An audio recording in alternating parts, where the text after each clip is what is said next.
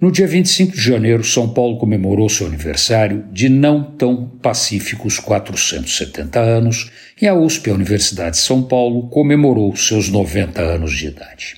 A USP é a melhor universidade da América do Sul e a única universidade brasileira na lista das 100 melhores do mundo.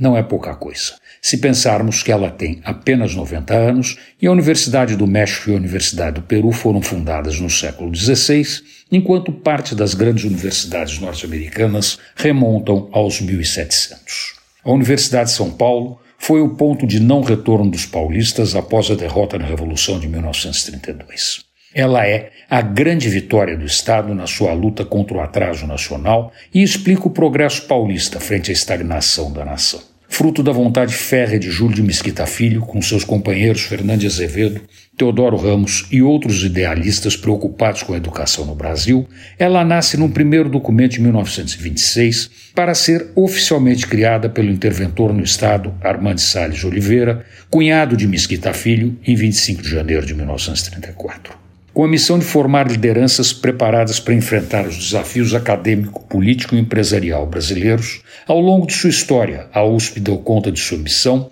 formando presidentes da República, políticos, magistrados e empresários que contribuíram significativamente para a história do país. Nos seus 90 anos, a USP decidiu homenagear instituições que, de uma forma ou de outra, participaram de sua jornada. Entre elas, a Academia Paulista de Letras recebeu a medalha Armando de Salles Oliveira pela estreita parceria que faz de alguns dos mais notáveis professores e alunos da USP acadêmicos da Academia Paulista de Letras.